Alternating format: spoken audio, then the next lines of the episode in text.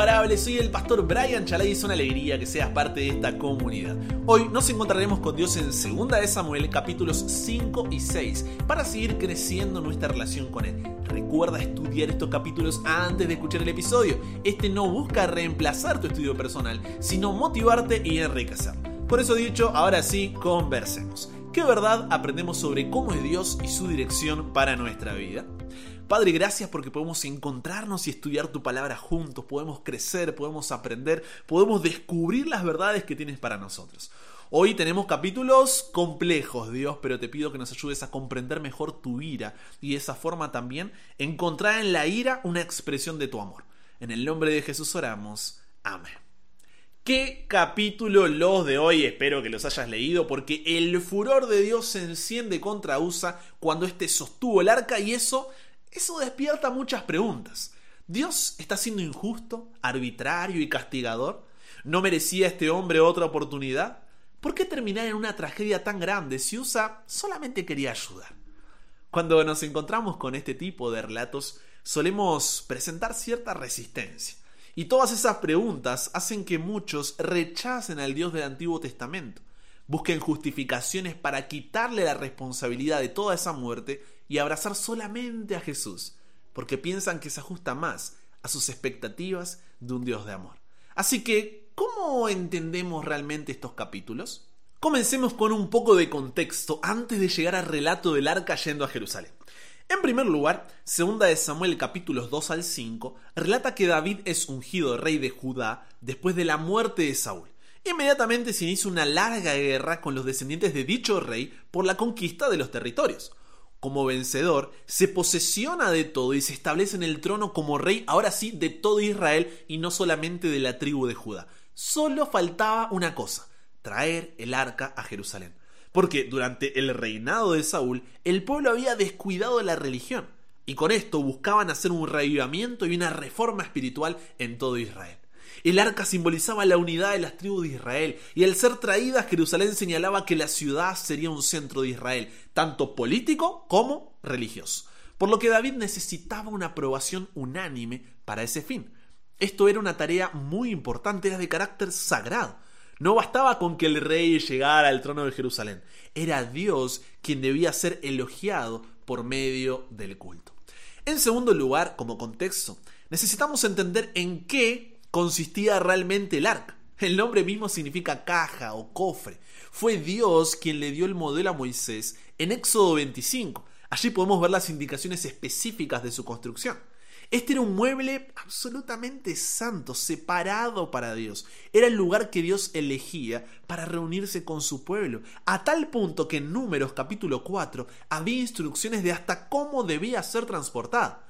Y dentro de ella estaban las tablas de la ley, los diez mandamientos, una porción de maná y la vara florecida de Aarón, como símbolos del carácter de Dios, su provisión y su guía. Ahora, con esto en claro, leamos entonces lo sucedido en 2 de Samuel, capítulo 6, versículos 2 al 3 y 6 al 7. ¿Ok? Dice, y se levantó David y partió de Baala de Judá con todo el pueblo que tenía consigo, para hacer pasar de allí el arca de Dios, sobre la cual era invocado el nombre de Jehová de los ejércitos, que mora entre los querubines. Pusieron el arca de Dios sobre un carro nuevo y la llevaron de la casa de Abinadab, que estaba en el collado. Y Usa y Ahío, hijos de Abinadab, guiaban el carro nuevo. Cuando llegaron a la era de Nacón, Usa extendió su mano al arca de Dios y la sostuvo porque los bueyes tropezaban. Y el furor de Jehová se encendió contra Usa y lo hirió allí Dios por aquella temeridad y cayó allí muerto junto al arca de Dios. Imagina la escena. El gozo se transforma en angustia, el júbilo en terror, la celebración en tragedia. Todo quedó paralizado. ¿Por qué esta reacción de parte de Dios? ¿Cómo se relaciona con su carácter? Hay cinco puntos que debemos tener presentes. Acompáñame. Primero, muchas veces nos ponemos en la atrevida posición de juzgar a Dios, cuando eso es algo que no nos corresponde. ¿Por qué? Porque no somos Él. Aunque no es el caso, si Dios le hubiera quitado la vida a Usa porque sí, nosotros no tendríamos por qué cuestionarlo ya que, como dice Deuteronomio 32:29, Él es soberano por lo que puede dar y quitar la vida como quiera. Ahora, segundo, a pesar de eso, su soberanía es expresada de acuerdo a su carácter. Y si bien este carácter es de amor, bondad, misericordia y gracia, porque les había dado instrucciones específicas a los israelitas al respecto, también es de santidad, es de justicia y rectitud. Y eso quiero que quede claro. Dios es soberano, sí, pero dentro siempre de lo que es su carácter. Su soberanía no puede estar separada de su carácter, sino que es parte del mismo. Es por eso que cuando vemos episodios como este, donde el furor o la ira de Dios se manifiesta, debemos comprenderla en su contexto.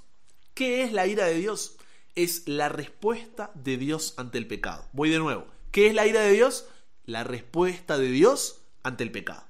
Esta ira de Dios, ojo, no es la misma ira que tenemos nosotros. Eso sería una asociación errónea.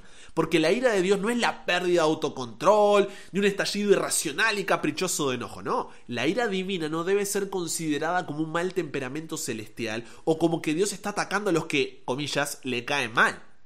La ira de Dios es su amor por la santidad, la verdad, la justicia. Es porque Dios ama apasionadamente la pureza, la paz y la perfección que Él reacciona con ira hacia cualquier cosa y cualquier persona que los contamina. Porque te pregunto, a ver, piensa conmigo. ¿Podría un Dios que sintiese placer tanto con el mal como con el bien ser un buen Dios? Mm, seguramente no.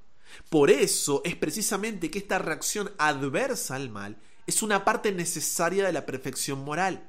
Y es lo que la Biblia tiene en mente cuando se habla de la ira de Dios. Una parte esencial de la perfección moral de Dios es su odio al pecado. Donde hay santidad no puede haber pecado. Así como algo no puede ser blanco y negro a la vez. Entonces, la ira de Dios es la santidad de Dios en acción contra el pecado. Si Dios no fuera ese fuego consumidor, que siente indignación todos los días hacia los malvados, si Dios no odia la maldad, Dios no sería santo, no sería recto, no sería justo, no sería amor. Porque debido a que Dios es santo, está separado de todo pecado y está en completa oposición a todo pecador. Debido a que Dios es recto y justo, debe castigar el pecado que viola su santidad. Debido a que Dios es amor, se deleita en la pureza y debe, por necesidad, odiar todo lo que no es santo. ¿Cómo podría Él, que es la suma de todas las excelencias, mirar con igual satisfacción la virtud y el vicio, la sabiduría y la locura? ¿Cómo podría Él, que es infinitamente santo, desestimar el pecado y renunciar a su ira?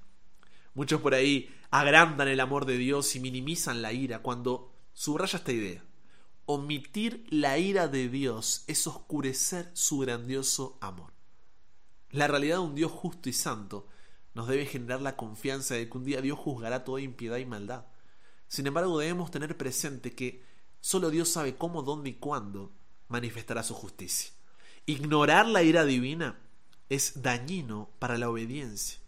Al contrario, un sano y santo temor se despierta en los corazones cuando al contemplar este atributo del carácter de Dios podemos verlo en su totalidad.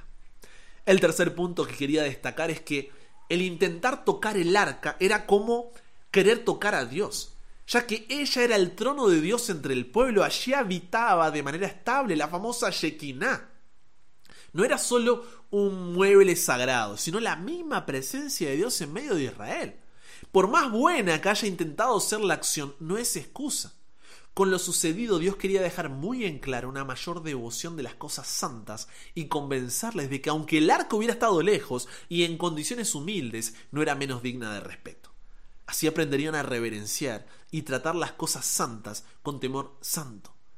Dado todo lo ocurrido con el arca, para Israel la muerte de Usa fue un recordativo poderoso de que Dios estaba verdaderamente vivo y defendiendo activamente todo lo que era sagrado en Israel. Cuarto, nosotros solo vemos lo que está delante de nuestros ojos. Pero Dios, Dios examina el corazón.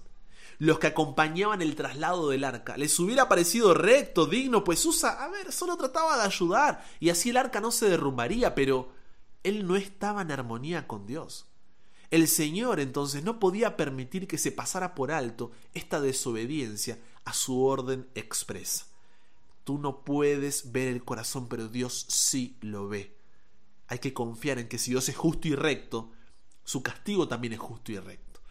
Quinto, hay que tener en cuenta el incidente sucedido dentro de un régimen teocrático, cuando las sanciones civiles contenían correctivos religiosos y se aplicaba pena de muerte por infracciones por las que ahora no se aplica.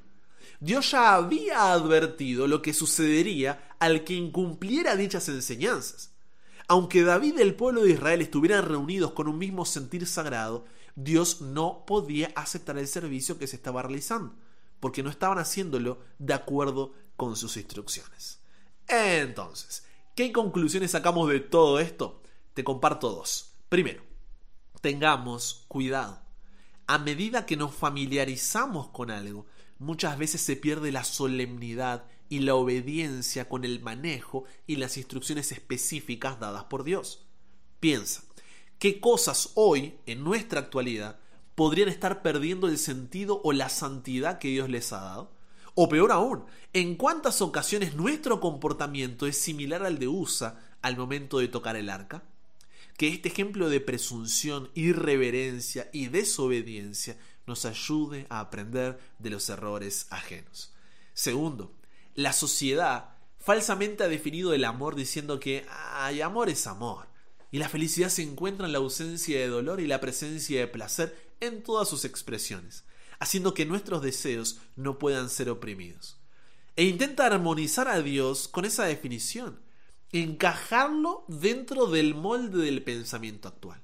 Hoy, más que nunca, con tantos falsos evangelios y maestros al alcance de la palma de la mano, Debemos ser una generación que tenga cuidado y sea vigilante de no diluir el amor de Dios ni sacarlo de su contexto. Porque hacer esto es como tener una dieta a base de caramelos. ¿Por qué? Porque puede ser agradable al gusto, pero nos deja espiritualmente desnutridos. Porque si lo despojamos de todo esto, en lugar de ser nosotros a imagen y semejanza de Dios, estaremos haciéndonos un Dios a nuestra propia imagen y semejanza. Y esto, esto no es más que idolatría la realidad de un Dios que es amor, pero sin dejar de ser justo y santo, nos debe generar la confianza de que un día Dios juzgará toda impiedad y maldad. Sin embargo, debemos tener presente que solo Dios sabe cómo, dónde y cuándo manifestará su justicia. Es precisamente esto lo que nos da una esperanza. ¿Conversamos con Dios sobre esto? Padre, qué difícil que a veces es presentarnos ante episodios como este. Tenemos esa resistencia donde nos colocamos por encima de ti, pero Dios, gracias por tu ira. Porque tu ira, Señor, es una expresión de tu amor. Gracias porque eres santo, recto, justo. Y eso nos da la esperanza de que terminarás de una vez por todas con el pecado. Ayúdanos a no diluir tu amor ni sacarlo de contexto. Ayúdanos, Señor, a no hacerte a nuestra imagen y semejanza, sino cada día buscar ser más a tu imagen y semejanza a poder vivir en obediencia, en fe, en reverencia, sabiendo que tu presencia está en medio nuestro. No es fácil, Dios, pero que al ir descubriendo esta parte de tu carácter, también seamos movidos a un temor santo que nos lleve a la adoración, a la adoración de un Dios que está con nosotros, que está en nosotros por medio del Espíritu Santo y que nos guía a cada paso para una vida en santidad. Nos entregamos hoy a ti, Dios. Cámbianos, renuévanos, transfórmanos, somos tuyos. En el nombre de Jesús oramos. Amén. Eso llegamos al final. Comparte con otros lo que aprendiste hoy. Súmate a la comunidad en WhatsApp totalmente gratis si todavía no lo has hecho. Para recibir una notificación en tu celular cada mañana, escuchar los episodios sin conexión, tener material extra, hacer tus preguntas, acceder a contenido exclusivo y te espero en el siguiente para que nunca pares de aprender y nunca pares de crecer. ¿Por qué? Porque hasta el cielo no paramos.